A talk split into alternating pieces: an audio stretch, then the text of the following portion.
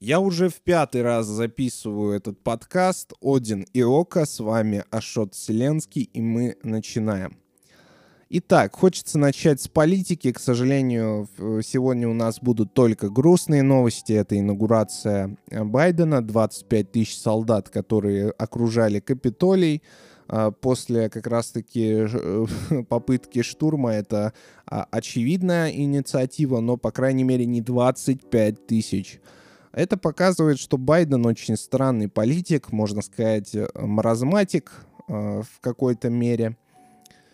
И э, я чувствую какие-то определенные русофобские настроения. Он говорил об этом, он э, говорил, что будут применяться санкции, и сегодня мы о санкциях тоже с вами поговорим. Но это вообще страшная вещь. Я думаю, что рублю пиздец, и э, нам самим тоже пиздец после этого. И после того, о чем мы будем сегодня говорить, конечно. Э, и хочется сказать немного о литературе.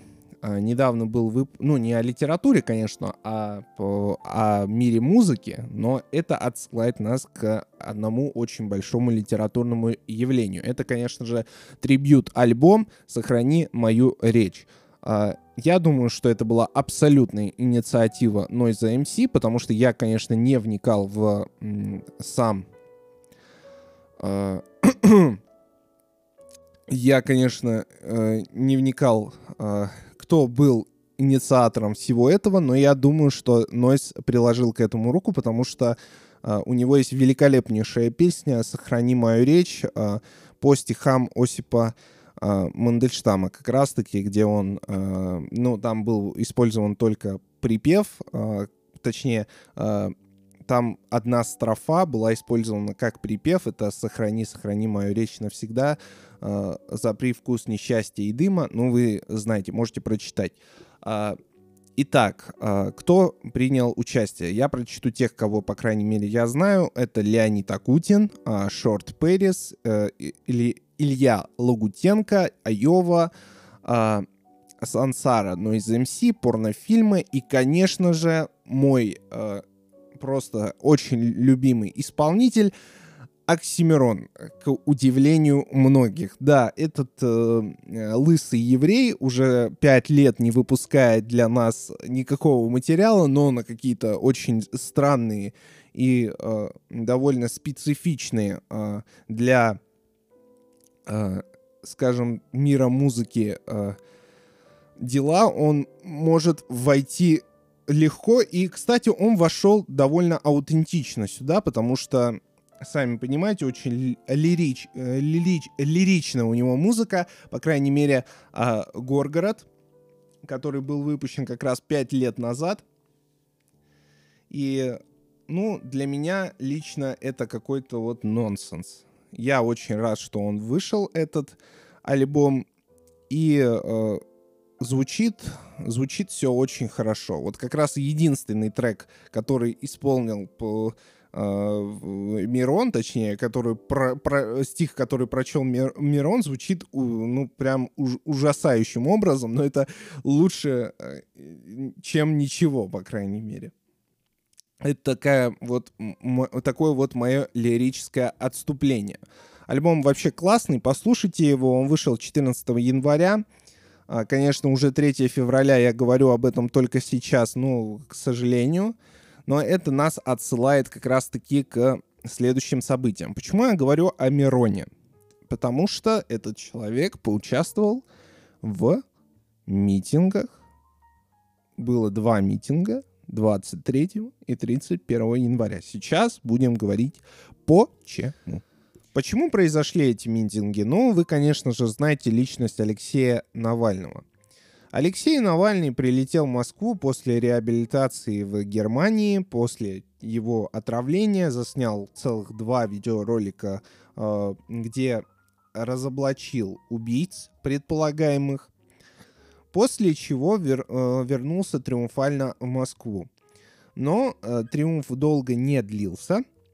Спустя некоторое время, точнее, по, э, уже во время прибытия в Москву, его самолет резко повернули в Шереметьево, после чего его задержали там же. Что это такое? Ну, это какой-то триумф беззакония, возможно, хотя и были законные основания его э, поймать. Просто дело в том, что они были довольно натянутыми.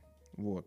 Они были довольно натянутыми, и как-то вот говорить о какой-либо справедливости, адекватности. Понимаете, у нас не ловят так даже маньяков страшных, а вот какого-то там Навального, который не явился вовремя и не сообщил о, свой, э, о своем местоположении э, в СИН. А, вот это, ну, это прям нонсенс для меня лично. Ну, конечно, это, ну, я не наивный человек, я понимаю то, что это все было сделано э, из-за того, то, что Навальный это довольно большой оппозиционный поли- политик, и он определенно кому-то мешает. Поэтому от него решили избавиться. И избавиться решили самыми страшными способами. Я думаю, что если бы они его отпустили, в, скажем так, и, и, на следующий же день же задержали, то ничего бы не изменилось. Но они решили устроить какую-то абсолютную клоунаду. И э, я думаю, что это вошло, войдет в историю как, э, ну, довольно, ну, как, знаете, как смута в истории России. Очень веселое время, но э, с какой-то стороны очень грустно. Вот. Что хочется сказать о самом Алексее Навальном? Да, смелый поступок э, и э, смелое решение все же выпустить фильм э, о дворце Путина. Он тоже предполагаемый. Мы утверждаем, что он предполагаемый дворец Путина. Э, после чего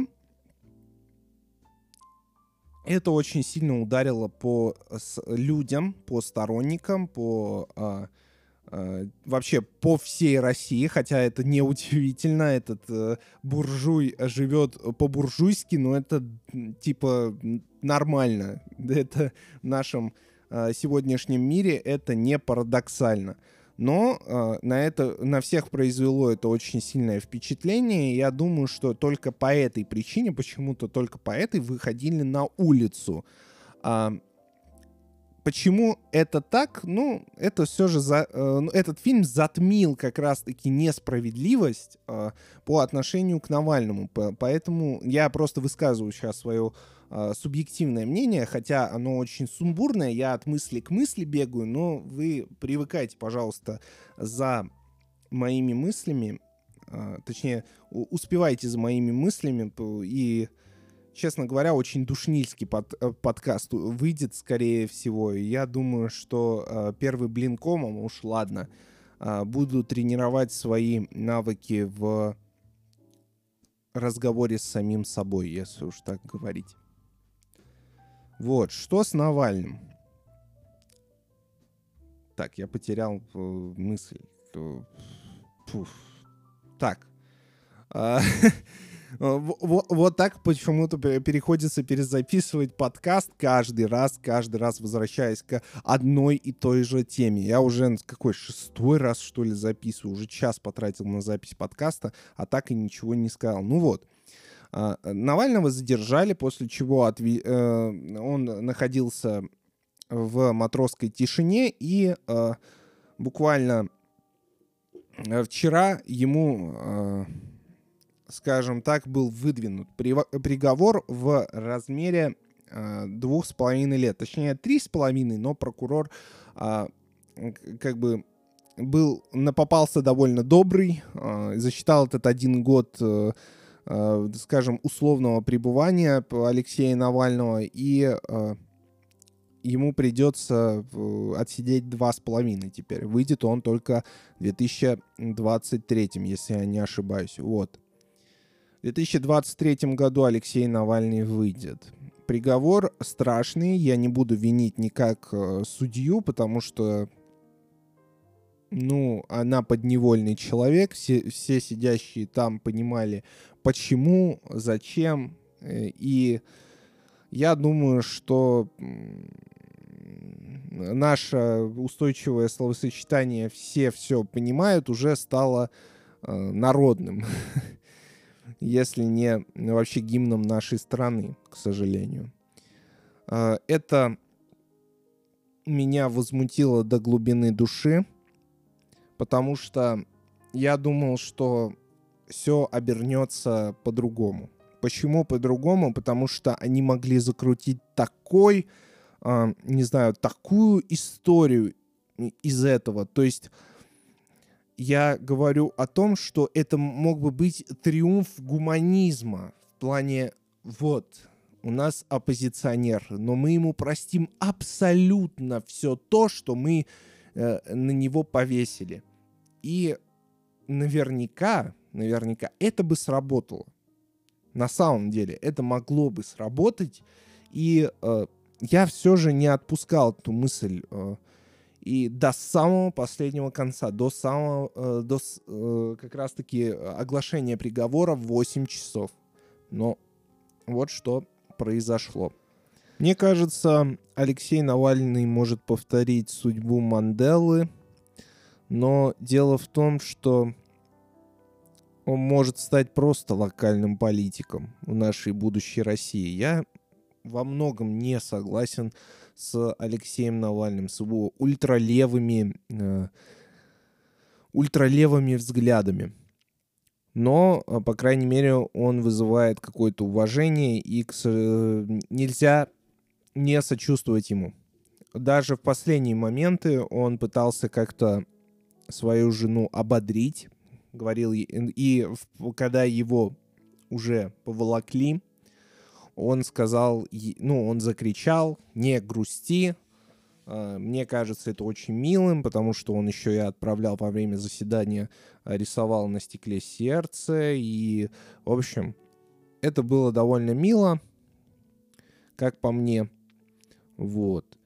Но все это дает мне понимание того, что моя Россия, она как-то окостенела, она стала не на тот путь, на который я хотел, чтобы она встала. Это грустно. Дело в том, что я бы мог жить и в путинской России, я бы мог жить в любой России. Просто дело в том, что понимание того, что в этой стране ты прежде всего думаешь о том, идти ли не идти ли мне на митинг, уже дает понимание тебе того, что ты уже подневольный человек. Это очень простая мысль, но она довольно логичная. Вот. Хочется ли жить в этой стране дальше, после таких решений? Я могу жить в этой стране. Просто дело в том, что наверняка она не захочет, чтобы я здесь жил. Неважно. Я уже подразумеваю под страной именно политическую ситуацию. Это страшно, на самом деле. Я думаю, что идти на митинги в какой-то мере уже стало бесполезным, потому что, к сожалению, много людей остается абсент абсентеистично настроенными к определенным политическим каким-либо действиям. Даже те же самые нападки ОМОНа на людей не вызвали какого-либо, недовольства остальных. Неважно. Это страшно, конечно. Мало кто либо пойдет на... Мало кто пойдет, например, на убой, на митинги это страшная вещь. Но дело в том, что я думаю, что в сознании людей должно что-то измениться, чтобы в этой стране изменилось все абсолютно. Власть, а, к сожалению, привела, ну, вот эта власть привела нашу страну к определенным таким а, к определенной точке невозврата. И это очень страшно. Я надеюсь, что моя Россия когда-нибудь вспрянет от сна и и что мы с вами будем ликовать уже где-то в другом месте к этому моменту, потому что я думаю, что ликовать она будет на обломках уже старой России. Это будет страшно. Я ни к чему не призываю, ни к чему. Я предупреждаю. Я какую-то хрень сморозил в конце, и мне это не понравилось. И э, я хочу в кульминации сказать, все, что вы услышали, это просто синтез моего голоса. Ничего из того, что было мною сказано, не является правдой. А теперь идите и думайте своей головой. И не надо